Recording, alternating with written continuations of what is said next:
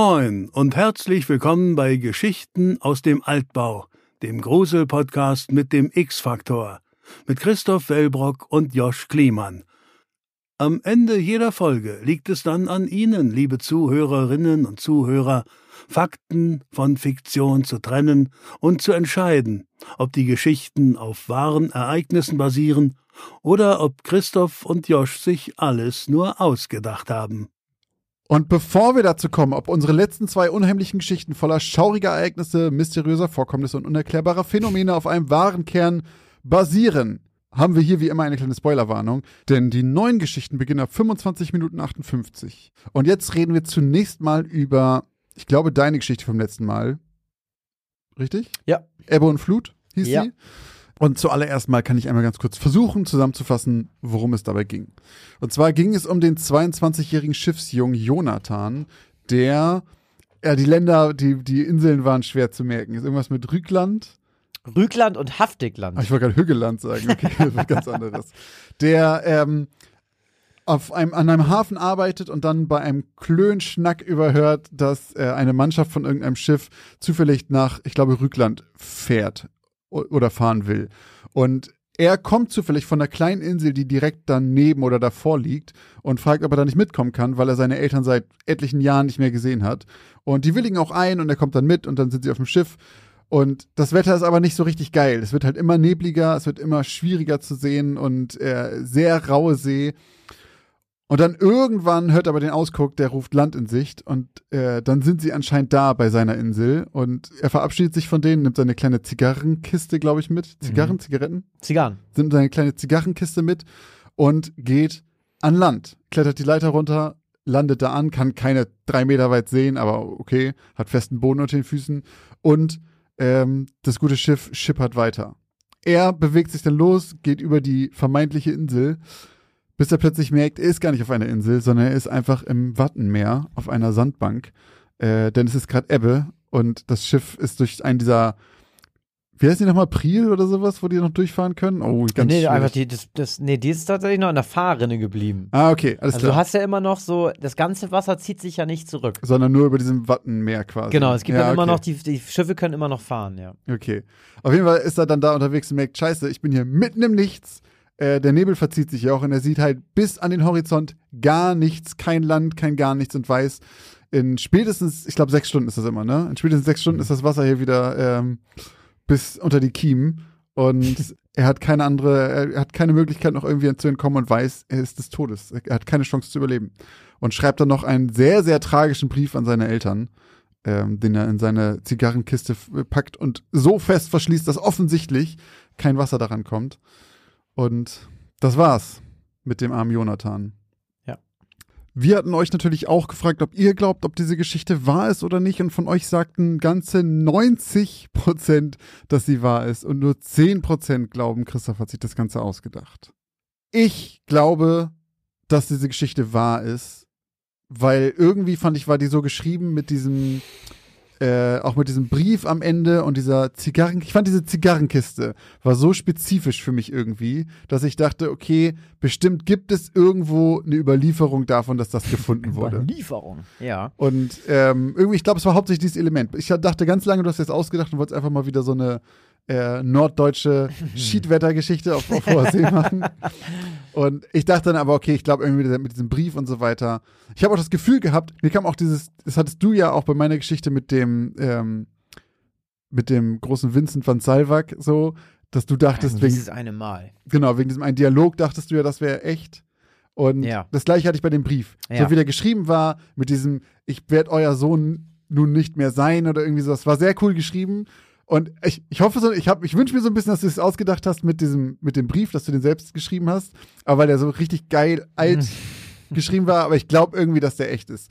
Ähm, ja, erzähl mal. Ja, äh, du und auch der Großteil der Community äh, hat natürlich recht. Äh, es handelt sich bei dieser Geschichte um das traurige Schicksal von Tjag Ulrich Honken Evers. Honken. Ja, der Okay. am 23. Dezember, einen Tag vor Heiligabend, Oh. 1866 ertrunken ist. 1866. Ja, okay. ist, schon, ist schon eine Weile her.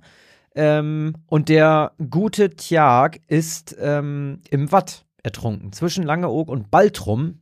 Mhm. Das waren also die ostfriesischen Inseln. Mhm. Bei mir waren es dann irgendwie so, sage ich mal, sehr skandinavisch angehauchte Inseln. Sind die echt gewesen, die Inseln, oder hast du dir Die ausgedacht? habe ich mir ausgedacht. Okay. Rügland und Haftigland habe ich gedacht, das, das könnte irgendwo so sein. Ey, du weißt ja, ich habe meine große Achillesferse ist ja Geografie. Ich, ich hätte sofort, ich hätte sie geglaubt. Ja, Tjag war selber auch ein junger Seemann und stammte auch äh, aus Baltrum und tendenziell habe ich die Geschichte eigentlich ziemlich so erzählt, wie sie auch sich in Wirklichkeit zugetragen hat. Ähm, der wollte seine Eltern besuchen, kurz über Weihnachten und ähm, allerdings war es ein Ruderboot, mit dem er unterwegs war, kein großes Segelschiff, äh, wie es Mhm. bei mir war. Das hat für meine Story einfach ein bisschen besser gepasst. Und die sind eben auch mit dem Boot in einen so dicken Nebel gekommen, dass sie am Ende geglaubt haben, dass sie Tjag am Baltrumer Strand abgesetzt haben. So, und die sind zuerst zum Langeroger Strand gefahren und dann haben sie den ersten Mann abgesetzt. Also Tjag war nicht alleine in dem Boot, der Ah, ist noch okay. mit jemandem zusammen ähm, da gerudert. Also beziehungsweise die wurden befördert. Ne, nicht die zwei sind gerudert, sondern die wurden von anderen befördert. Und einen haben sie am Langeroger Strand abgesetzt und von da sind sie dann eben weitergefahren und glaubten eben, dass sie jetzt den Baltrumer Strand erreicht haben und den Tjag da absetzen können. Aber das ergibt mehr Sinn für mich, auch weil ich mich ja noch gewundert hatte, dass der einfach von, in meinem Kopf war ein großes Schiff, Ja. fährt Ja, ja, plötzlich einfach an so eine Sandbank und lässt ihn da ab und dass, die, dass er aus so einem kleinen Ruderboot in Wirklichkeit kam, macht viel mehr Sinn in meinem. Kopf jetzt auch, okay. Ähm, und genau, also die, das Boot ist dann eben, nachdem sie ihn abgesetzt haben, eben auch wieder verschwunden, auch im Nebel verschwunden. Die waren dann plötzlich auch einfach weg und kurz darauf hat Tjag Evers eben gemerkt, dass er nicht auf Baltrum ist, sondern auf einer sogenannten Platt, also einer Sandbank, Mhm. äh, im Akuma E. ähm, genau, Akuma und E? diese Platt in dem Akuma E versinkt im Meer, wenn die Flut kommt. Du musst mir ganz kurz einmal Akuma E buch- buchstabieren. Akuma E A Doppel C U M E R neues Wort Doppel E. Das neue Akuma Wort E. ist Doppel E. Okay. Akuma E. ähm, genau, und er hat eben ziemlich schnell ähm, dann schon erkannt, dass er das nicht überleben wird und eben dort ertrinken wird. Und dann hat er einen Brief geschrieben, den ich äh, teils übernommen habe, aber sehr stark eingekürzt habe und den ein bisschen, bisschen verändert habe. Ich kann ihn Mhm. aber mal vorlesen. Ja, bitte. Und zwar im Original hat Tjag folgendes geschrieben: Liebe Mutter, Gott tröste dich, denn dein Sohn ist nicht mehr. Ich stehe hier und bitte Gott um Vergebung meiner Sünden. Seid alle gegrüßt. Ich habe das Wasser jetzt bis an die Knie. Ich muss gleich ertrinken. Denn Hilfe ist nicht, Hilfe hier übrigens mit Ü Mhm. geschrieben, denn Hilfe ist nicht mehr da. Gott sei mir Sünder gnädig. Es ist neun Uhr. Ihr geht gleich zur Kirche. Bittet nur für mich. Amen. Dass Gott mir gnädig sei. Liebe Eltern, Gebrüder und Schwestern, ich stehe hier auf einer Platt und muss ertrinken. Ich bekomme euch nicht wieder zu sehen und ihr mich nicht. Gott erbarme sich über mich und tröste euch. Ich stecke dieses Buch in seine Zigarren, also hier Zigarrenkiste mit S geschrieben, in eine Zigarrenkiste. Gott gebe, dass ihr die Zeilen von meiner Hand erhaltet. Ich grüße euch zum letzten Mal. Gott vergebe mir meine Sünden und nehme mich zu sich in sein Himmelreich. Amen. An Schiffer H.E. Evers Baltrum. So, ich bin Tjag Evers von Baltrum. Der Finder wird gebeten, dieses Buch meinen Eltern zurückzuschicken an, ich glaube jetzt mal Kapitän, weiß ich nicht, cpt.h.e. Evers, Insel Baltrum. So, das ist der Abschiedsbrief. Und diesen hat er in sein Notizbuch geschrieben, wie in meiner Geschichte, und das dann in eine Zigarrenkiste gepackt, die er auch wie in meiner Geschichte äh, als Geschenk seinen Eltern mitbringen wollte.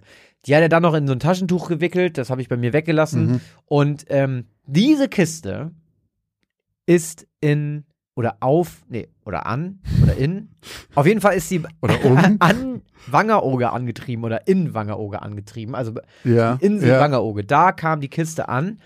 Äh, und zwar am 3. Januar auch 1867. Also, Okay, eine Woche, eine, über genau, eine Woche so später. zehn Tage ungefähr Ja. später ist sie da angetrieben. Ähm, die Leiche hat man aber leider nie gefunden. Krass. Also seine Leiche ist ähm, bis, ja, bis heute nicht aufgetaucht. Und ähm, ist jetzt auch ein bisschen später für vielleicht. Genau, und obwohl natürlich irgendwie zu dieser Zeit Ertrinken, vor allem auch in dieser Gegend, jetzt nicht unbedingt der unnatürlichste Tod war, Mhm. sagen wir mal, hat dieses Schicksal eben doch für Wellen geschlagen. Und ähm, solche Wellen, dass auch ähm, ähm, unter anderem 2008 ein Kurzfilm erschien, mit dem Namen Die Zigarrenkiste von Matthias Klimser. Äh, 2013 haben Astrid Dreh und Achim Engsler in der Novelle Auflaufend Wasser den Tod aufgegriffen und auch äh, die bekannte Band, wenn man auf Mittelalterrock steht, Schandmaul, Hm. kennt vielleicht der eine oder andere von euch, haben das Lied Tjage Evers veröffentlicht. Äh, und dazu hat auch ähm, die Bremer Folkband Fersengold eine plattdeutsche Version Fersengold. beigesteuert. Also das ganze Ding ist wirklich sehr bekannt. Ich habe diese Idee auch von einer Hörerin bekommen. Wäre meine nächste Frage gewesen, wo du das Genau, ich bin da nicht drauf gestoßen, sondern an dieser Stelle nochmal ganz vielen Dank an Bianca, die mir ähm, diese Idee äh, gegeben hat. Äh, viele von euch haben mir auch bei Instagram sofort schon geschrieben, um was es geht. Es wussten schon wieder sehr viele. Wussten mega viele so. Und diese Zigarrenkiste, die gab's, also die gibt's wahrscheinlich immer noch, aber die gab's, auf, konnte man sich sogar eine ganze Zeit lang angucken. Die äh, kam nämlich in das Heimatmuseum ähm, in Wilhelmshaven und zwar ins Wattenmeerhaus. Da lag sie vier Jahre, von 98 bis 2002. Und 2002 hat Horst Evers, Irgendein Nachfahre. vermutlich ein Nachfahre, äh, das Buch und die Zigarrenkiste an den Heimatverein Baltrum gespendet oder den als übergeben. Und dort kamen die Exponate erst in die Inselkammer im Nordseehaus und sind seit 2007 im Museum Altes Zollhaus ausgestellt. Also da ihr könnt sind euch sie das, jetzt immer noch. Genau, also ihr könnt euch das Ganze immer noch angucken. Dazu müsst ihr einfach nach Baltrum fahren und in äh, das alte Museum oder beziehungsweise in das alte Zollhaus gehen. Ey, ohne Scheiß, wenn ich immer mal auf Baltrum sein sollte. Ja, und da steht auch ein Denkmal. Also 2015 wurde dann noch das Denkmal für Tjag Evers enthüllt und eingeweiht, das sogenannte Evers-Denkmal. Und ähm, das hat der gute Bernd Clemens Weber beigesteuert. Also, eine riesengroße Geschichte ähm, mit ganz viel Museum und Denkmälern drumherum. Äh, ich habe davon noch nie gehört von Ich der Story, nicht. obwohl wir beide aus Norddeutschland kommen. Äh, ich war aber tatsächlich auch, glaube ich, erst einmal irgendwie in der hier ostfriesischen ich Inselkette war immer unterwegs. mal auf Langeoog, glaube ich. Ich glaube, ich war auf Norderney. Ich- Ich, weiß es nicht mehr. Aber ich fand die Geschichte richtig äh, gut, äh, als ich sie, als ich dann auf sie gestoßen bin und äh, muss auch sagen, ich fand, es war auch einfach eine gruselige Vorstellung. Hm. Also im, im Wattenmeer absaufen, weil du denkst, du bist am Land und dann stehst du da plötzlich mitten im Nebel auf einer Sandbank und Was denkst du für ein so, Pech haben musst einfach, ey. Also dieses so, Ja. allein auf hoher See ist ja auch schon mega schlimm, aber zu sehen so, wie das auch so langsam, langsam steigt und du dann irgendwann anfangen musst zu schwimmen und du weißt einfach die gesamte, du weißt schon ewig lange vorher, alles klar, das war's so. Ja, und Watt, Watt, Wattwanderungen und so, das sind ja hier auch echt ein Ding im, im Norden. Und ich war, ich war ja letzt irgendwann mit meiner Familie mal ähm, äh, in Cuxhaven an der Nordsee. Und dann bin ich, sag ich mal, wie weit bin ich gelaufen? Vielleicht einen Kilometer ungefähr. Und dann war das Wasser schon, das kam und das war dann so, wenn du am Wasser standest, dann ähm, war das so bis zu den Füßen. Und das lief relativ schnell. Mhm. Bis das dann aber, sage ich mal, so hoch ist, dass das bis zu den Kindern, das dauert eine Ewigkeit. Also für, zumindest für diese Strecke. Es ist aber wohl wirklich so, das, habe ich mal sich doch, wie nachgelesen. schnell bewegt sich das dann? Also das weiß ich nicht genau, aber es gibt unf also was heißt unfassbar viele Unfälle, aber es gibt jedes Jahr Unfälle im zweistelligen Bereich, dass Leute da rausgeholt werden Ja. müssen. Also die sterben in der Regel nicht, aber die, ver die verlaufen sich halt und diese Prile, die, die, die du, das Die sind so eine dann- krasse Strömung, das glaube sind ich. Ne? reißende Ja, Flüsse, wenn das ja, Wasser wiederkommt. Das, und, aber Leute, wenn ihr noch nie im Norden wart, kommt auf jeden Fall mal in den Norden. Ich glaube, Wattmeer ist ja auch Welt-UNESCO-Kulturerbe. Ja. Ähm, das ist schon richtig geil. Vor allem, was ich richtig geil finde, es gibt da ja so Strecken, wo Kutschen langfahren. So auf Halligen und kleine Inseln. Okay, ja. Und die Strecken, das sind, die siehst du halt natürlich nicht im Wasser. Das sind so hohe, wie so hohe Stöcke, als würdest du Stöcke irgendwo hinpacken. Und wenn das Wasser kommt, dann sind die weg. Und wenn das Wasser runtergeht, siehst du, siehst du plötzlich mitten im Wattenmeer irgendwelche Stöcke aus dem, so. aus dem Boden ragen. Das ist dir der, der sichere Weg an den Prielen vorbei für die Pferde mit den Kutschen. So, und das heißt, wenn sie einfach zwischen diesen Stöcken quasi über die ganze Zeit durchfahren, dann haben sie quasi so eine Straße, die safe ist. Ja, weil genau, Das das, ist ist, cool. nämlich nicht, du kannst nicht einfach so überall durchs Wattenmeer gehen. Zumindest nicht, wenn du wirklich weit draußen bist. Ja. Ja, habe ich schon, schon oft gehört. Ich war halt von der Schule aus früher, waren wir öfter, weil das halt in der Nähe war auch. Ja. Und ähm, da wurde uns auch immer wieder gesagt, erstmal, wie gefährlich es ist, wenn man weiter draußen ist, weil einfach das Wasser dann schneller kommt, als du laufen kannst, teilweise, ja. wenn du zurücklaufen Und willst. dann bist du auch noch dann doppelt langsam. ja, genau. Und dann wird's, genau, steigt es immer mehr und dann kommst du gar nicht mehr da weg. Und halt die Prile, davon wurden wir auch immer sehr gewarnt. Ja. So, aber das war nicht die einzige Geschichte, denn wir hatten ja auch noch die Geschichte Ein Herz aus Stein. Drei üble Burschen, die schon seit längerem die kleine Stadt Farnham terrorisieren, haben mal wieder ein bisschen Alkohol geklaut und sind auf dem Weg in ihr Jugendhaus in eine alte Höhle, in der sie sich einquartiert haben. Äh, leider geht auf dem Hinweg zur Höhle das Bier kaputt. Und die Jungs sind leider gezwungen, wieder umzudrehen, um nochmal eine Runde Bier zu klauen. Es gibt aber ein, und zwar unseren, die Hauptperson eigentlich aus der Geschichte, die, sage ich mal, so ein bisschen, die nicht ganz so wild ist wie die anderen zwei, die noch so ein bisschen Vernunft hat. Als sie dann aber auch den Supermarkt erreichen, hat er eigentlich ein bisschen Glück, denn äh, die Aufmerksamkeit der zwei anderen Jungs ähm, wird abgelenkt. Also er muss nicht mehr in den Supermarkt gehen und klauen, denn eine, ja, eine, eine, eine alte Frau, eine obdachlose alte Frau, sitzt auf der Straße, sehr verhüllt und äh, bettelt und äh, der Anführer dieser drei Gruppe sieht, dass diese Frau, also erstmal hat die da natürlich einen Becher mit Geld stehen, der wird erstmal natürlich weggetreten. Äh, da wird erstmal gleich gesagt, was hier jetzt Phase ist. Und dann entdeckt aber der Anführer, dass ähm, die Frau eine Whiskyflasche versteckt hält unter ihrer Decke, auf der sie sitzt, oder unter ihrer, unter ihrem langen Mantel, den sie da hat. Und natürlich wird die erstmal direkt abgezogen.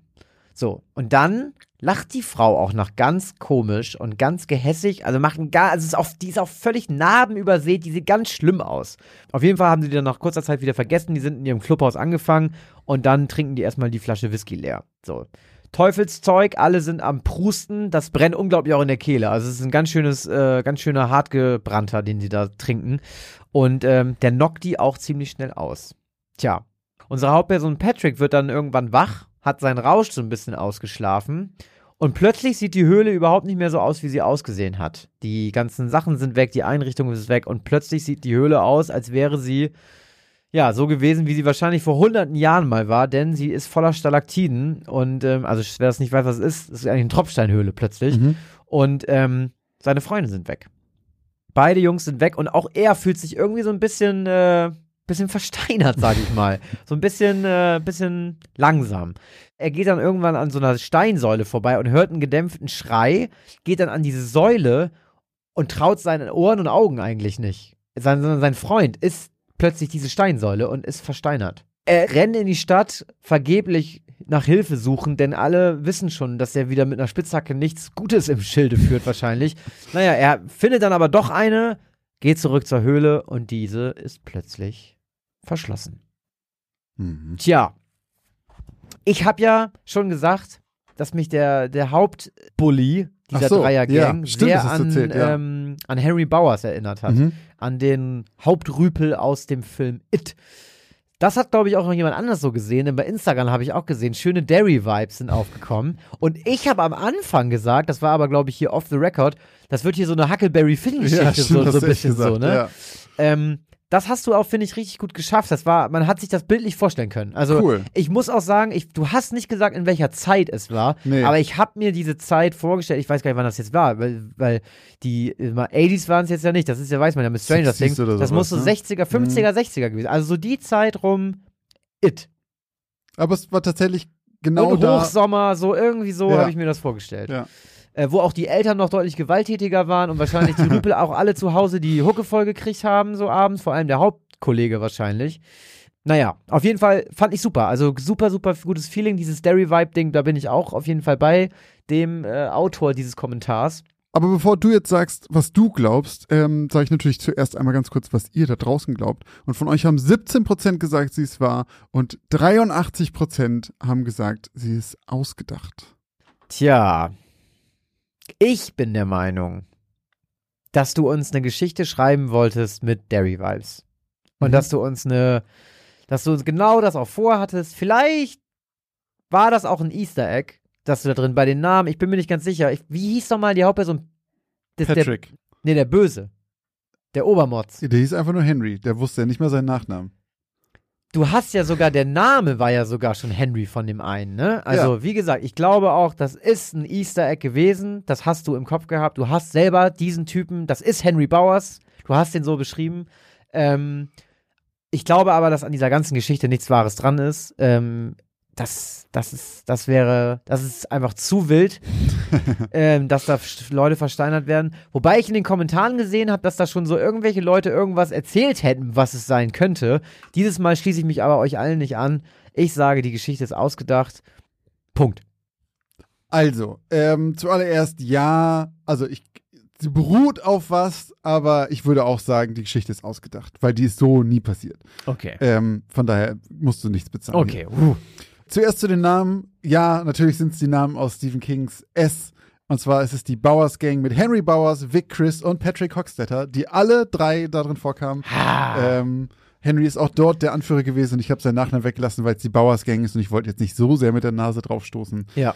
Ähm, Henry hat gereicht. Und auch, das hat einfach so, also selbst wenn nicht, hatte Art ich das so, ne? Gefühl. Das war super geschrieben, ja. Ja, cool, freut mich voll. Äh, und es stimmt auch, dass ich genau diesen Vibe einfach haben wollte. Ich wollte eine Geschichte schreiben. Ich habe auch nie gesagt, wann das spielt. Ich wollte aber genau den Vibe von S oder von Stand By Me. So. Jo, genau das. Ja, Ja, genau ja, ja, das wollte ich Genau auch das. haben, weil ich den, ich mag Stand By Me, ist ein, äh, ich mag den Film sehr, sehr, sehr, sehr gerne und wollte sowas in die Richtung mal machen. Und habe dazu mich an der Sage von Mother Shipton's Cave bedient. Das ist nämlich eine real existierende Höhle in Knaresborough in New Yorkshire, England. Ein Ort direkt neben Knaresborough, heißt übrigens Farnham. Ähm, daher habe ich den Namen, ich habe bei Google Maps mal nachgeguckt, was da so drumherum ist. Und das ist einfach wirklich das Nachbardorf. Und in dieser Mother Shipton's Cave, ähm, das ist eine Höhle, in der sich ein sogenannter Petrifying Well, also ein Versteinerungsbrunnen, befindet. Und das ist die älteste Touristenattraktion mit Eintrittspreis in ganz England. Denn die gibt es einfach schon seit 1630. Seit 1630 wird da Eintritt genommen, um die zu besichtigen. Und in dieser Höhle kann man Objekte versteinern. Und da tropft dann Wasser drauf. Das dauert sehr lange. Denn das Wasser, was da drauf tropft, ist so voller Mineralien, Sulfate und Carbonate, dass sich so eine Art steinerne Kruste um die Sachen wirklich bildet. Krass. Und also es, ist, es gibt einen Unterschied zwischen echter Versteinerung, da redet man davon, dass wirklich das Material ersetzt wird mit Stein durch und durch. Und das ist quasi so eine Art Fake-Versteinerung, weil es halt nur eine Hülle drum ist. Aber es, du kannst in so einem in so einem Shop daneben auch wirklich Sachen kaufen. Zum Beispiel so ein Teddy, Teddybär, das dauert dann irgendwie so drei Monate, der wird da reingehangen und nach drei Monaten ist der komplett mit Stein überzogen. Und So du siehst- schnell. Und du siehst dann aber noch schon richtig den Teddy, aber halt komplett aus Stein. Diese Höhle gibt's und es gibt halt eine Legende. Kann man das wieder abklopfen? Klar, Okay. Stimmt. Also hab ich, ich glaube, es macht keiner, weil das zu teuer wäre, Ja. aber klar, kann man, glaube ich. Und es gibt halt eine Legende, die hinter dieser Höhle steckt und da geht's um diese Mother Shipton. Ähm, deswegen heißt die Höhle natürlich auch so. Und die Existenz von Mother Shipton ist historisch nicht so richtig eindeutig bewiesen. Also ist wohl ziemlich, so ein bisschen wie mit Jesus. Es ist ziemlich sicher, dass eine Person, die so hieß, zu einer bestimmten Zeit mal gelebt hat. Und bei ihr ist das nämlich, die ist 1488 da geboren in Knaresborough. Und was sie dann aber so gemacht hat im Leben, da gibt's halt dann ganz viele Gerüchte und Legenden drum. Und ob wie viel davon wahr ist, weiß man nicht genau. Angeblich ist das nämlich, äh, also die heißt mit bürgerlichen Namen Ursula Southiel. Und äh, die ist angeblich eine Wahrsagerin gewesen. Und aber auch unglaublich hässlich. Das ist auch überliefert worden, dass die halt unfassbar hässlich gewesen sein Geil, soll. wenn sowas überliefert wird, dann warst du wirklich keine Schönheit. Und die ist einfach äh, bekannt für so Prophezeiungen. Die hat angeblich Prophezeiungen zur großen Pest gemacht, äh, zum Tod von einem Kardinal und äh, zu dem großen Feuer von London. Angeblich hat sie die Sachen vorhergesagt. Es befindet sich auch heute noch eine steinerne Statue von ihr in der Höhle, äh, die aber wirklich einfach nur eine steinerne Statue ist und nicht sie in versteinert. Das ist halt die Legende dahinter. Es gab niemals diese Geschichte mit irgendwelchen drei Rüpeln und es, auch man versteinert dann nicht plötzlich über Nacht oder wenn man irgendwas getrunken hat. Das war mein, mein Zusammenführen von dieser Höhle und von der Bauers Das wäre jetzt bodenlos gewesen, wenn du gesagt hättest, tja, Christoph, leider krieg ich einen Euro von dir. äh, das ist auf jeden Fall eine wahre Ja. Geschichte. Dieser Name ist bei Wikipedia. Von daher muss es stimmen. Wieder einmal haben Josch und Christoph die Grenze zwischen Realität und Illusion überschritten. Wie ging es Ihnen beim Hören der letzten zwei Geschichten aus dem Altbau? Konnten Sie Wahrheit von Fiktion unterscheiden? Jetzt machen wir eine kurze Werbeunterbrechung. Was glaubt ihr, gebt ihr eigentlich so für Essen im Monat aus? Oder für Klamotten? Oder um nebenan in dem kleinen süßen Café einen Cappuccino zu trinken? Was auch immer ihr gerade vermutet, vielleicht liegt ihr mit diesen Vermutungen ganz schön daneben. Wenn ihr das mal überprüfen wollt, dann kann euch die App Finanzguru dabei helfen, denn dort könnt ihr Budgets einstellen für verschiedene Sachen, die ihr braucht, zum Beispiel fürs Einkaufen, für Essen oder was auch immer ihr sonst äh, budgetieren wollt und dann mal so einen kleinen Self-Check machen, ob ihr denn wirklich da liegt, wo ihr glaubt, dass ihr liegt oder doch merkt, oh, ich gebe vielleicht ganz schön viel Geld für Cappuccini aus. Und in diesem Fall kann euch Finanzguru sehr dabei helfen, einen Überblick über eure Finanzen zu bekommen und diesen Überblick auch zu behalten. Das Beste daran ist, das Ganze ist vollkommen kostenlos.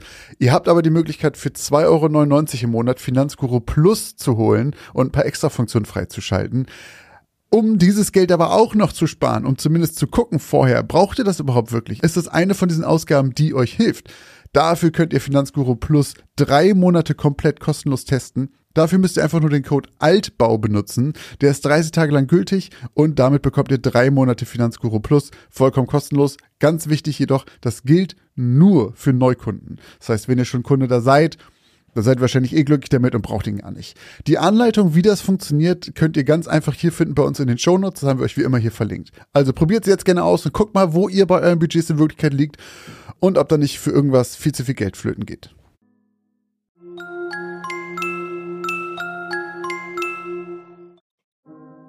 Und jetzt geht's auch schon weiter mit den neuen Geschichten. So, und obwohl wir gerade die Auflösung durcheinander getüdelt haben. Ja, das, äh, das würde mich gerne mal interessieren, wem das aufgefallen ist, dass wir die Reihenfolge zum allerersten Mal verkackt haben. Tatsächlich, ja. Machen wir aber jetzt in der richtigen Reihenfolge mit den Geschichten weiter, denn Das heißt, meine Geschichte war nämlich letztes Mal die zweite, haben aber heute sie zuerst aufgelöst. das war der Denn- Fehler. Das aber war der jetzt, Fehler. Und jetzt ist Christoph trotzdem wieder zuerst dran, äh, damit wir hier, damit hier alles ist, wie es bleibt, egal ob ihr hier seid und nicht. Meine Geschichte heute heißt Vergiss mein nicht.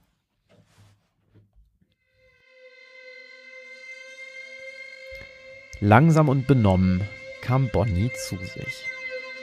Ihr Schädel dröhnte und fühlte sich an, als würde er fest in einem Schraubstock stecken. Vor ihren Augen funkelten kleine helle Lichter, die auf und ab tanzten und ihr die Sicht vernebelten. Nicht in der Lage aufzustehen, rollte Bonnie sich schwerfällig auf die Seite. Mit verschwommener Sicht schaute sie an ihrem zusammengekrümmten Körper herab und stellte fest, dass sie gefesselt war. Ihre Hände und Füße waren in Ketten gelegt. Doch wo diese endete, konnte Bonnie nicht erkennen. Sie verstand nicht und spürte noch deutlich die Folgen des Mittels, mit der sie der Mann vor wenigen Stunden gewaltsam betäubt hatte. Es dauerte seine Zeit, bis Bonnies natürlicher Schafsinn wieder zurückkehrte und die hellen Lichter aufhörten, vor ihr hin und her zu schweben. Das Letzte, an was sie sich wirklich erinnern konnte, war, dass sie auf dem Rückweg vom Musikunterricht zu sich nach Hause war. Danach wurde es trüb und verschwommen. Vor ihrem inneren Auge sah sie einen Van und einen verzerrten, düsteren Umriss. Aber irgendwas war da noch. Ein Knistern. Eines wie von einer Verpackung oder Tüte. Erschöpft rollte sie sich wieder zurück auf den Rücken und schloss die Augen. Da war noch ein Geräusch. Doch dieses schien nicht aus ihrem vernebelten Unterbewusstsein in ihr Gehör zu dringen, sondern entweder aus diesem Raum oder aus einem daneben.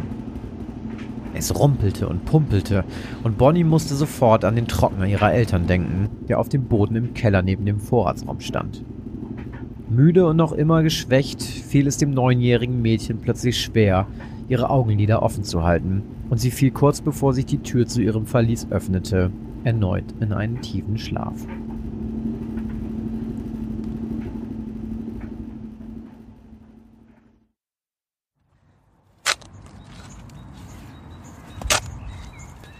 Keuchend ließ Ruben den Spaten fallen und starrte anschließend mit schmerzverzerrtem Gesicht in seine Handflächen. Warum er jedes Mal die Handschuhe vergaß, wusste er nicht. Aus den Augenwinkeln sah er, wie dünnes Blut den Holzgriff des Spatens herunterlief, und er zuckte zusammen. Seine Handflächen waren ebenfalls blutig, und die brüchigen alten Schwielen vom letzten Mal hingen lose in kleinen Fetzen an der Haut. Ein letztes Mal steckte Ruben mit zitternden Händen den Spaten in die dunkle Erde und klopfte die Fläche anschließend sauber. Das wird einmal ein schönes Beet, dachte er und freute sich bereits darauf, es zu bepflanzen.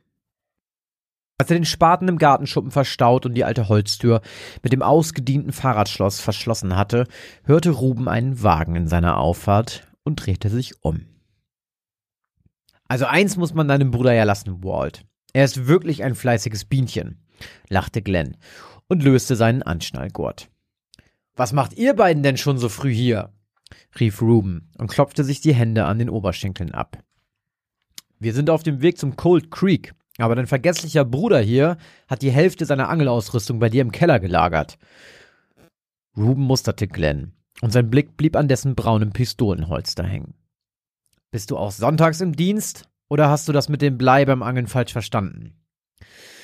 Sehr witzig, Rube, aber als Gesetzeshüter ist man immer im Dienst. Und wenn ich mir deinen Garten noch etwas zu lange anschaue, brumme ich dir ein Ordnungsgeld wegen Erregung öffentlichen Ärgernisses auf. Mein Gott, Überall diese Vergissmeinnichtblumen. Hier sieht's ja aus wie auf einem Friedhof. Mit einer abwinkenden Geste sagte Ruben Glenn, dass der Punkt an ihn ging, und die drei Männer betraten gemeinsam das kleine Haus von Ruben durch die Hintertür. Während die zwei Brüder durch die offenstehende Kellertür nach unten liefen, nahm Glenn am Küchentisch Platz und griff sich die mit zahlreichen grünlichen Schalen übersäte Tageszeitung. Doch von unten hallten die Stimmen der zwei Brüder gemeinsam mit dem gedämpften Rumpeln eines Trockners die Kellertreppe hinauf, und Glenn hatte Probleme, sich auf das Lesen zu konzentrieren. Allerdings war es beim Artikel auf der ersten Seite auch gar nicht notwendig. Jeder Bewohner des kleinen Städtchens wusste von den schrecklichen Kindesentführungen, die die gesamte Bevölkerung Princetowns schon seit über fünf Jahren in Atem hielten. Über 25 Kinder waren einschließlich der vor kurzem entführten Bonnie Stranger verschwunden und nicht mehr wieder aufgetaucht. Weder tot noch lebendig. Das Einzige, was die Polizei an jedem Tatort fand, waren Pistazienschalen, die der Entführer entweder achtlos oder mit Absicht zurückgelassen hatte. Das war alles. Die Ermittler tappten völlig im Dunkeln und die meisten Eltern aus Princetown ließen ihre Kinder nicht mehr aus den Augen. Glenn seufzte. Er war zwar nur ein Streifenpolizist, doch beschäftigten ihn die Entführung genauso wie seine Kollegen aus der Taskforce Grüne Schale. Jeden Morgen ging Glenn an dessen Think Tank im Polizeipräsidium vorbei und starrte für einen Augenblick durch die getönten Glasscheiben ins Innere, wo eine gigantische Timeline mit allen vermissten Kindern an die Wand geklebt war. Fünf Jahre waren eine lange Zeit und 25 Kinder waren viel zu viele. Dann wurden die Stimmen plötzlich lauter und Ruben und Walt kamen gemeinsam die Treppe hinauf. Alles gefunden? fragte Glenn und legte die Zeitung zurück auf den dreckigen Küchentisch. Fast alles, aber auf den Wobbler ist gepfiffen. Lass uns endlich losfahren, antwortete Walt entnervt und verließ mit Angelkescher und Koffer die Küche durch die Hintertür. Glenn folgte ihm und die beiden stiefelten zurück zu ihrem Wagen. Mach's gut, Ruben, verabschiedete sich Glenn, den Kopf aus dem Fenster haltend, und Ruben sah zu, wie der dunkelblaue Pickup-Truck seines Bruders rückwärts die Auffahrt hinunterrollte. Als der Wagen verschwunden war, schlurfte Ruben noch einmal zurück zu dem kleinen Holzschuppen. Bevor er die Kombination für das Schloss einstellte, hielt er für einen kurzen Moment inne. Schon komisch, wie man manche Dinge schon nach Sekunden vergisst aber sich an Dinge wie die Kombination eines Schlosses über Jahre hinweg erinnern kann. Und dabei hatte er diese Kombination noch nicht einmal selbst gewählt. Mit einem Schmunzeln drehte er die kleinen Rädchen an dem Schloss in die richtige Richtung, bis es schließlich klickte und es sich öffnete. Danach griff er wieder nach dem Spaten und dachte dieses Mal sogar an die Handschuhe. Zur selben Zeit holperte der dunkelblaue Pickup-Truck von Walt über die einsamen Waldwege zur Angelstelle von Cold Creek. Glenn knurrte mittlerweile der Magen und er bereute es, dass sie ihr ganzes Gepäck auf die Ladefläche des Trucks geworfen hatten. Hungrig begann der Polizist jetzt jeden Winkel des Innenraums nach etwas Essbarem zu durchsuchen und fingerte gerade an dem Kunststoffverschluss des Handschuhfachs herum, als ihn Walt vom Fahrersitz aus anblaffte. Sag mal, was glaubst du eigentlich dort drin zu finden? Ich sehe dich ständig mit irgendwas zu essen in der Hand, Walt. Also hielt ich es für eine gute Idee, deine Karre genau danach abzusuchen. Und siehe da, mit Erfolg, sagte Glenn triumphierend und zog mit seiner rechten Hand eine große durchsichtige Plastiktüte aus dem Inneren des Handschuhfachs. Tada!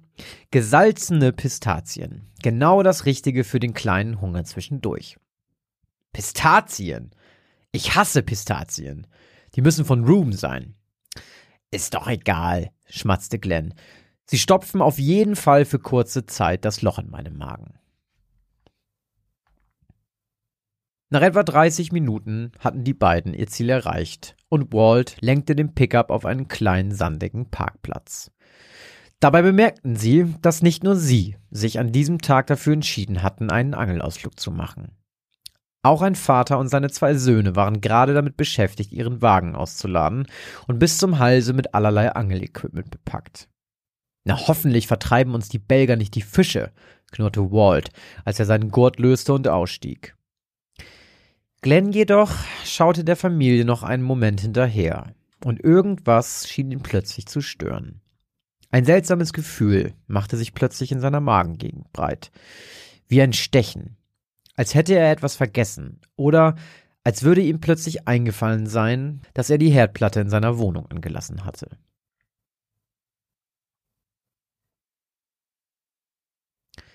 Zur gleichen Zeit schlug der Hinterkopf von Bonnie Stranger zum mittlerweile 17. Mal unsanft auf einer der Steinstufen auf, während ihr lebloser Körper die Kellertreppe hinaufgeschliffen wurde. Glücklicherweise bekam sie davon nichts mehr mit.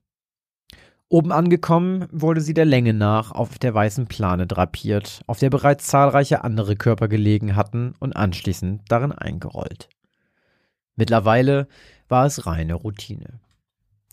Nachdem sich Bonnies Mörder versichert hatte, dass niemand seiner Nachbarn im Garten herumlungerte, schleppte er die weiße in Plastikplane eingerollte Mädchenleiche unter erheblicher Kraftaufwendung nach draußen in den Garten und begrub sie anschließend mit der frischen Erde aus ihrem frisch ausgehobenen Grab. Danach glättete er mit der flachen Seite des Spatens die Fläche und verstreute anschließend die Blumensamen, die er immer verstreute, um täglich an seine Opfer erinnert zu werden. Als er auch damit fertig war, ging er zurück ins Haus und beseitigte alle Spuren. Nur wenige Stunden später, als die Sonne bereits untergegangen war, befanden sich Walt und Glenn wieder auf dem Rückweg. Ihr Ausflug war zwar erfolgreich gewesen, doch der Gesetzeshüter war plötzlich ungewöhnlich still. Was ist denn los mit dir, Glenn? Du warst schon beim Angeln irgendwie komisch. Und seitdem wir wieder im Auto sitzen, sagst du keinen Mucks mehr. Sind die beknackten Nüsse von meinem Bruder etwa abgelaufen und dir auf den Magen geschlagen? Nein, keine Sorge, antwortete Glenn. Die Pistazien sind noch gut. Fahr einfach zurück zu deinem Bruder. Wieso zu meinem Bruder? fragte Walt verdutzt. Oh, äh, habe ich es nicht vorhin am Bach erwähnt? Ich habe was auf dem Küchentisch liegen lassen, als ich auf euch gewartet habe.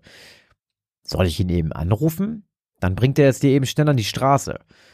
Nein, nicht nötig. Ich springe eben einfach aus dem Auto. Dann wartet er nicht auf uns. Wie du meinst, brummte Walt und nahm die nächste Ausfahrt. Als sich der dunkelblaue Pickup-Truck kurze Zeit später der Einfahrt von Ruben näherte, konnte Glenn den 34-jährigen Bruder seines besten Freundes bereits im eingeschalteten Licht von dessen Garage erkennen. Langsam stieg der erfahrene Streifenpolizist aus dem Wagen und bewegte sich Schritt für Schritt auf Ruben zu. Was macht ihr denn schon wieder hier? fragte Ruben mit einem Lächeln und hielt beide Hände hinter dem Rücken verschränkt. Ich hab was bei dir in der Küche vergessen, antwortete Glenn ruhig und scannte dabei unauffällig das Innere der Garage. Dabei blieb sein Blick auf einem alten verrosteten Kinderfahrrad hängen, welches unter ein paar alten Brettern hervorlugte. Glenn blieb stehen und löste unauffällig den kleinen Lederriemen an seinem Holster.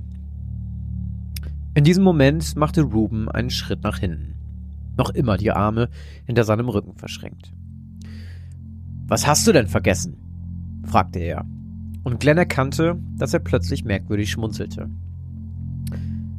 Mein Leatherman, log der Polizeibeamte freundlich. Es ist mir leider erst beim Angeln aufgefallen. Ich habe die Küche vorhin gründlich aufgeräumt, sagte Ruben kühl. Dein Leatherman habe ich nicht gesehen. Ein paar Sekunden sagte niemand etwas und die beiden Männer starrten sich an. Dann durchtrennte plötzlich ein Hupen die Stille und Glenn wirbelte herum. Walt saß genervt hinter dem Lenkrad und machte eine Geste, die Glenn zu verstehen gab, dass er sich langsam beeilen sollte. Als er sich wieder umdrehte, stand Ruben noch immer mit hinter dem Rücken verschränkten Arm im Halbdunkel der funzeligen Glühbirne in der Garage. Na, wenn das so ist, sagte Glenn und spürte plötzlich, dass seine Kehle knochentrocken war und er die Worte kaum aus dem Hals bekam. Du kannst aber gerne noch mal selber schauen, rief Ruben plötzlich überraschend und zog an der kleinen Schnur der Lampe, sodass sein Körper von Dunkelheit umhüllt wurde. Ein paar Sekunden später blitzte der Bewegungsmelder an der Haustür auf und Ruben war wieder zu sehen. Von der Seite konnte Glenn jetzt auch endlich erkennen, was er die ganze Zeit in seinen Händen gehalten hatte. Dieselbe große mit Pistazien gefüllte Tüte, die auch im Handschuhfach seines Bruders lag. Kalter Schweiß lief Glenn den Nacken herunter und er spürte, dass sein Körper plötzlich bis in die Fingerspitzen kribbelte. Ja, warum nicht? antwortete er hustend. Vier Augen sehen ja bekanntlich mehr als zwei. Dann ging er zur Haustür und folgte dem über zwei Meter großen Bruder seines besten Freundes in den nur vage beleuchteten Flur mit offenstehender Kellertür.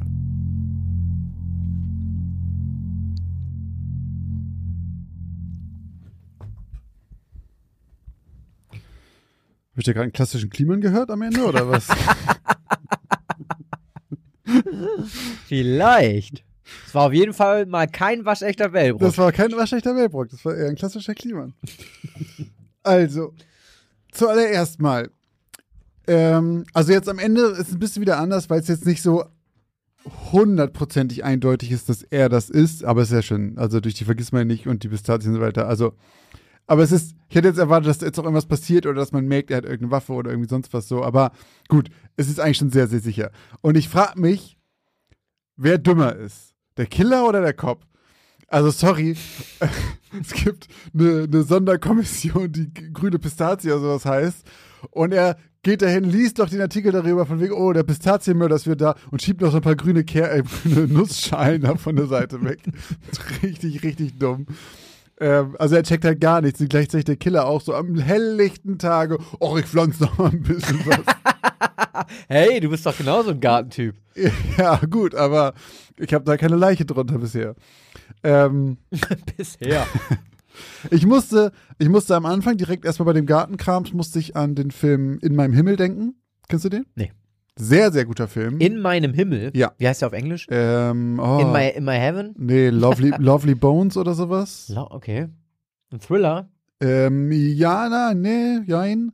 Ähm, sau dramatisch und traurig und sowas. Da geht's halt, es ist passiert, es ist kein Spoiler, äh, geht halt um ein Mädchen, das äh, von einem Pädophilen umgebracht wird und dann quasi was nach ihrem Tod so passiert. Und ist wirklich ein mega, mega guter Film. Ähm, okay. Aber es geht nicht um ihren Geist, der da rumläuft. Ja, sie ist halt so als Geist noch so ein bisschen da, erzählt auch diese Geschichte so ein bisschen mit, mit so Flashbacks und so einem ganzen Kram, aber es ist nicht wirklich eine Geistergeschichte oder so. Also sie Okay. taucht nicht, ist wirklich cool gemacht, wirklich cool Okay. gemacht. Der Nachbar, der, der Typ, äh, der Killer, unfassbar gut gespielt. So gut, dass es wirklich gruselig ist so. Mhm. Und der ist nämlich auch so, der schneidet den ganzen Tag an so Rosen immer rum. Und deswegen muss ich daran denken. Okay. Und ähm, wirklich, äh, absolute Filmempfehlung, Leute, guckt den. Ähm, mit einer sehr jungen, wie heißt die mal, Shorsha oder sowas? Jetzt so einen komischen Namen. Super, super, super gute Schauspielerin. Shorsha, Leute. Ich glaube, die heißt Shorsha. Und an irgendwas musste ich am Ende noch denken. Am Ende musste ich sehr denken an ähm, Zodiac.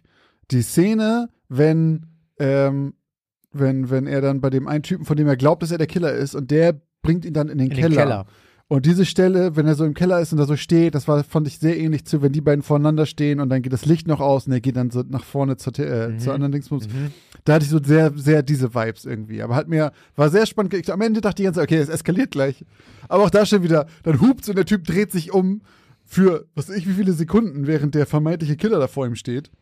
Also aus Glenn wird, der wird nicht mehr befördert, das sag ich dir. Äh, der alte Streifenpolizist, der hatte halt noch nicht so diese, diese der ist halt noch nicht so ein Mordkommissionsveteran, weißt Sorry, dafür musst du kein Mordkommissionsveteran sein. das ist so richtig, hier steht 1 plus 1. Ich habe keine Ahnung, was ich daraus machen soll. Aber hat mir gefallen.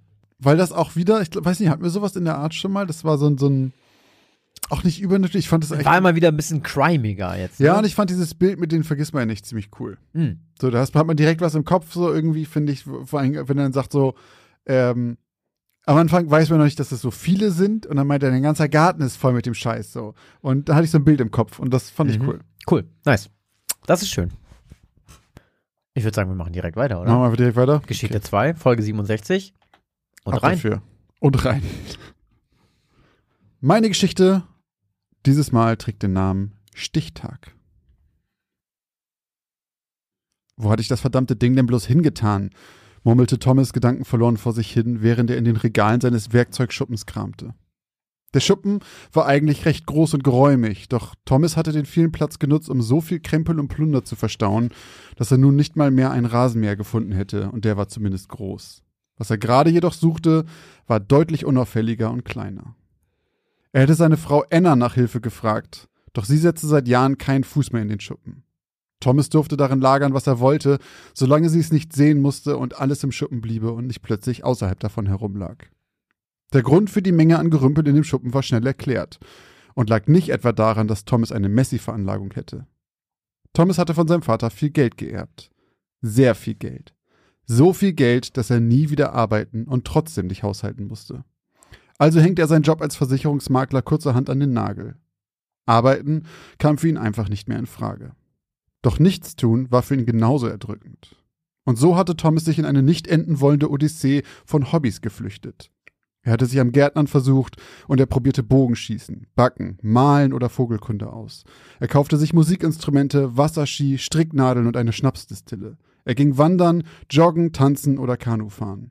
Und doch landete alles früher oder später wieder hier in seinem Schuppen und verstaubte.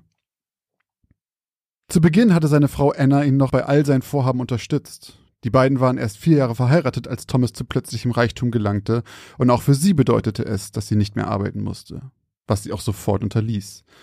Doch obwohl sie sich zunächst sehr für ihren Mann freute und sogar einige der Hobbys mit ihm zusammen ausprobierte, so flaute die Freude erstaunlich schnell wieder ab. Die beiden distanzierten sich langsam immer mehr voneinander, und während Thomas in der Fülle von Hobbys einen neuen Sinn in seinem Leben suchte, schottete sich Anna immer weiter von ihm ab. Mittlerweile schliefen sie sogar schon in getrennten Zimmern. Anna hatte Thomas gesagt, so würde er sie nicht stören, wenn er mal wieder spät zu Bett kam, weil er bis in die Nacht einer seiner zahlreichen neuen Beschäftigungen nachging. Ehrlich gesagt, ertrug sie seine Anwesenheit jedoch einfach nicht mehr. Und jede Sekunde, die sie sich neues Gerede über irgendein Hobby ersparen konnte, nahm sie dankend an. Sie hatte schon oft überlegt, sich von ihm scheiden zu lassen. Sehr oft. Wenn es nur nicht bedeuten würde, dass sie dann wohl oder übel wieder arbeiten gehen müsste. Denn auf Annas Wunsch hin hatten sie beide damals einen Ehevertrag unterschrieben. Sie hatte nichts von Thomas reicher Verwandtschaft gewusst und wollte auf Nummer sicher gehen. Und jetzt hatte sie den Schlamassel. Gebunden an einen nicht altern wollenden Hohlkopf. Während Anna in düsteren Gedanken versunken aus dem Fenster ihres Schlafzimmers in den Hof starrte, rumpelte Thomas in seinem Schuppen herum. Aha! Mit einem triumphierenden Schrei zog Thomas etwas aus einem Haufen aus Aquarellfarben, Holzwerkzeugen und Goldschmiedeutensilien. Es war ein kleiner, zylindrischer Metallgegenstand mit einer trichterförmigen Öffnung am oberen Ende. Es war ein Smoker. Grinsend trug Thomas den kleinen Rauchmacher zum Eingang des Schuppens, öffnete ihn und füllte ihn mit Kleintierstreu. Dann legte er ihn neben den kleinen Haufen an Utensilien, die er in den letzten zwei Stunden aus dem Schuppen gegraben hatte. Darunter befanden sich unter anderem mehrere Magazinbeuten, Holzrahmen, ein Stockmeißel, kleine Besen und eine Honigschleuder. Daneben lag eine kleine rote Tasche. Thomas beugte sich herab und zog den Reißverschluss der Tasche auf. Ein sandfarbener Imkeranzug kam zum Vorschein. Das Grinsen auf Thomas Gesicht verbreitete sich. Imkerei. Zum Glück hatte er sich noch daran erinnert. Er hatte die Gerätschaften und den Anzug schon vor Jahren gekauft, stattdessen dann jedoch Tiefseetauchen ausprobiert und infolgedessen die Imkerei vollkommen vergessen. Doch jetzt hatte er das Gefühl, es wäre genau das Richtige für ihn. Schließlich nahm er in seinen Tee auch stets immer einen Löffel Honig. Anna, die noch immer am Fenster ihres Schlafzimmers stand und in den Garten schaute, beobachtete genau, wie ihr Mann mal wieder etwas aus dem vermaledeiten Schuppen räumte und seinen Müll auf dem Hof verteilte. Und so wie sie ihn kannte, war es mal wieder alles sündhaft teuer und würde in spätestens einem Monat sowieso zurückgelassen vor sich hingammeln. Sie hasste, wie verschwenderisch er mit dem Geld war. Sie hasste, wie er es einfach aus dem Fenster warf für irgendwelche Nichtigkeiten. Aber wenn sie ein Ferienhaus kaufen wollte, musste sie ihn wochenlang bearbeiten. Anna ballte die Fäuste so sehr, dass ihre Knöchel weiß hervortraten. Wenn sich nicht bald etwas ändern würde, würde sie es nicht mehr lange aushalten.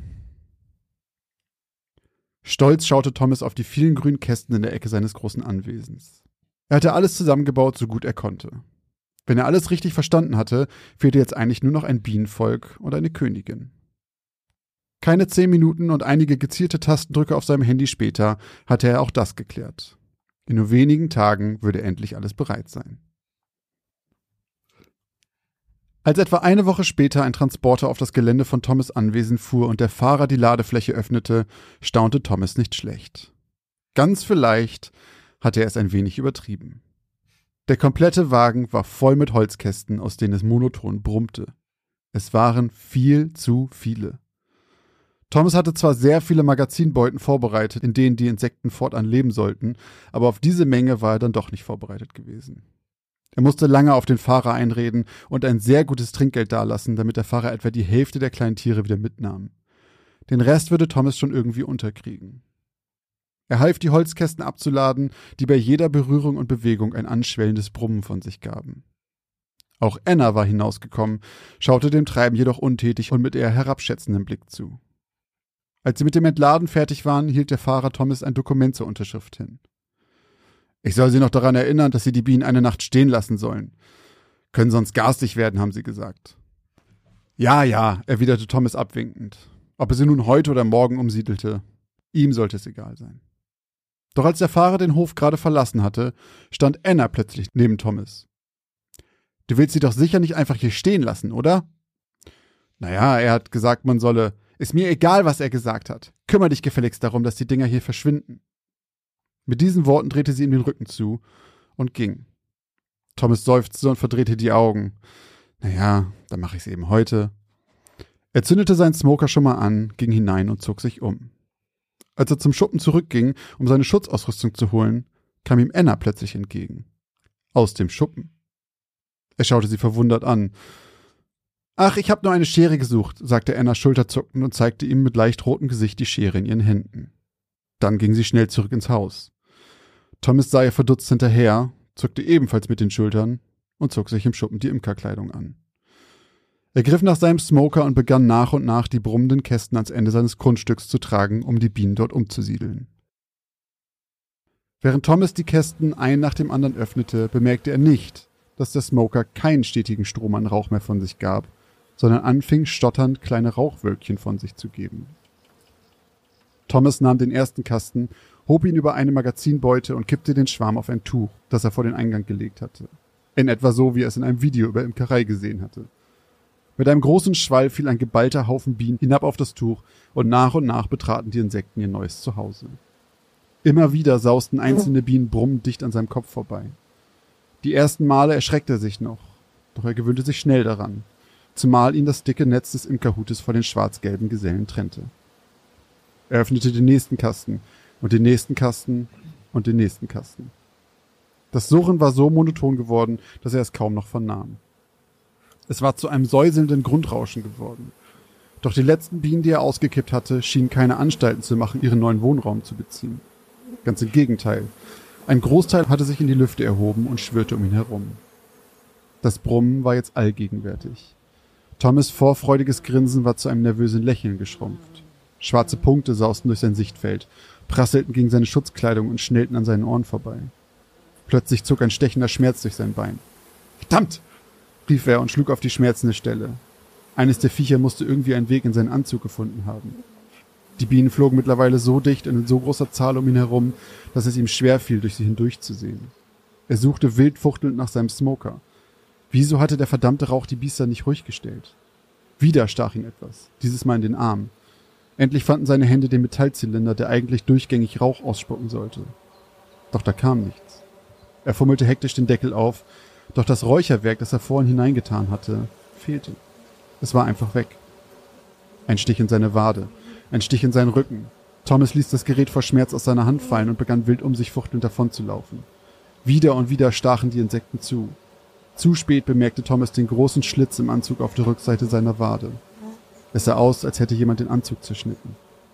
Weitere Stiche prasselten auf ihn ein, jetzt sogar an seinem Gesicht. Schreiend riss Thomas sich die Imkermütze vom Kopf. Sein Gesicht war bereits so zugeschwollen, dass eines seiner Augen beinahe blind war. Er konnte seine Beine vor Schmerz nicht mehr bewegen. Jammern brach er auf dem Rasen zusammen, auf der Hälfte des Weges zwischen Bienenkästen und seines Schuppens. Keuchend versuchte er Luft zu holen, doch nutzten die Bienen die Gelegenheit und stachen ihn auch in den Rachen. Während sein Hals langsam zuschwoll und es ihm selbst unter Anstrengung unmöglich machte, seine Lungen mit dem so bitter benötigten Sauerstoff zu versorgen, schaute er mit Tränen in seinen zugeschwollenen Augen in Richtung des Hauses.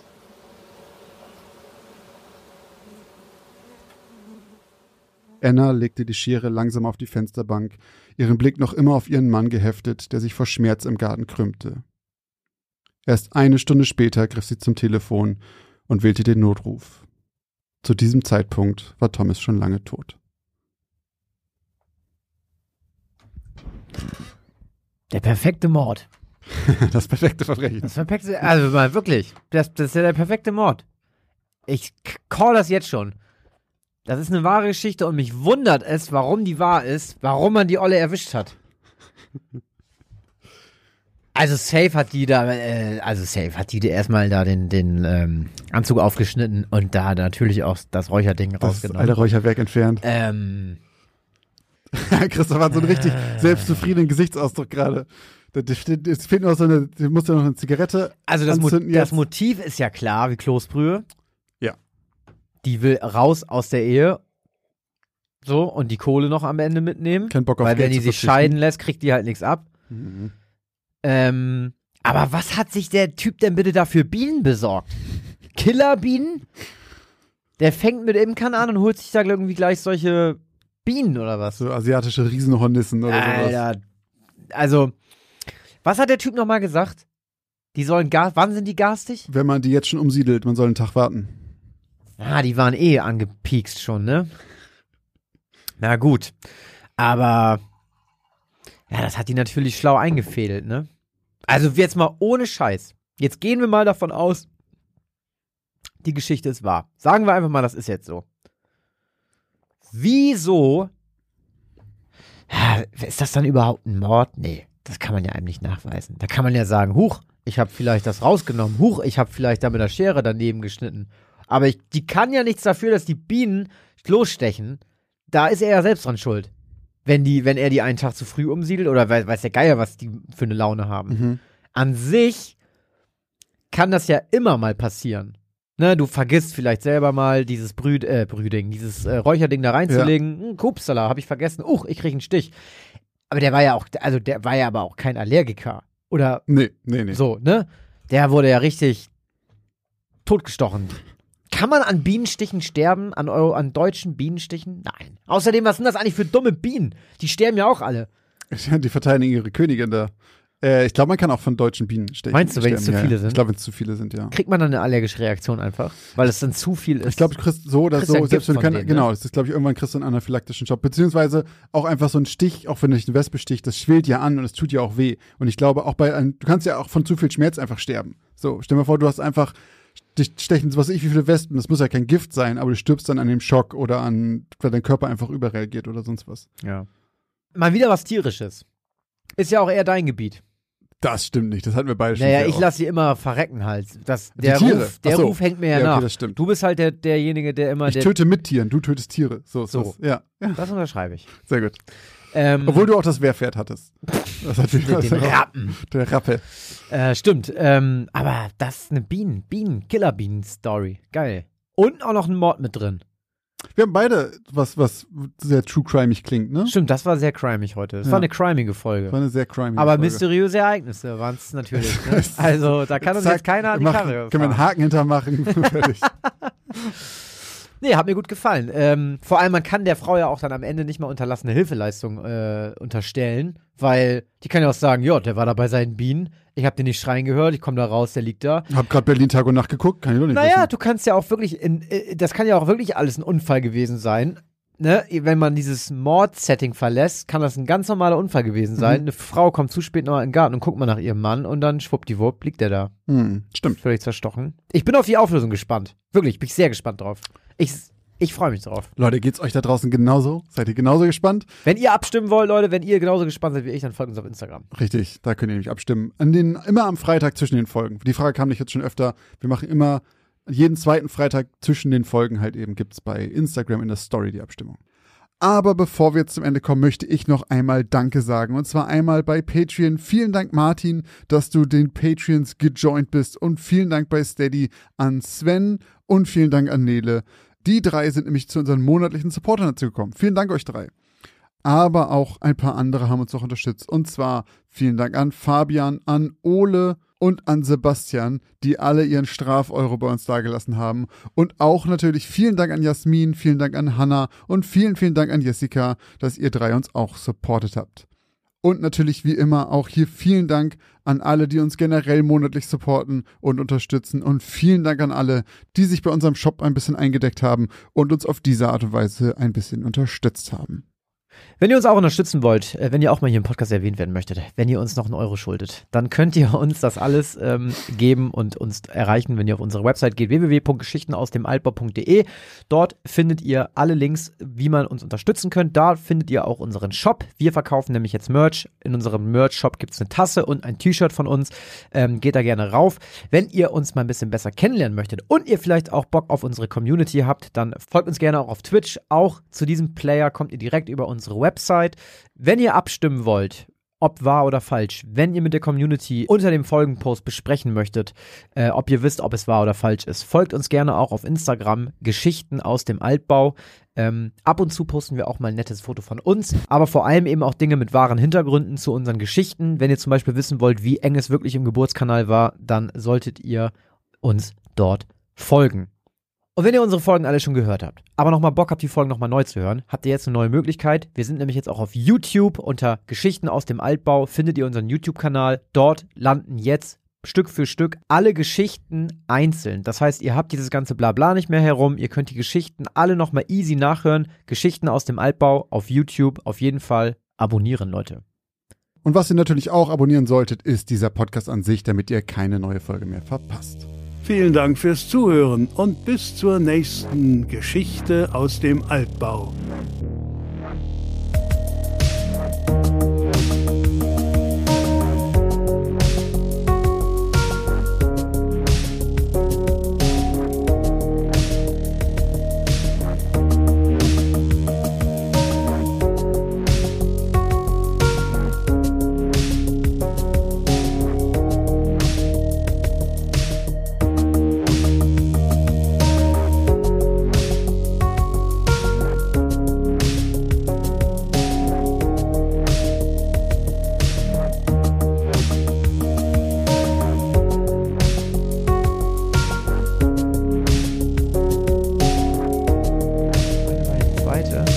Doch die zweite Geschichte.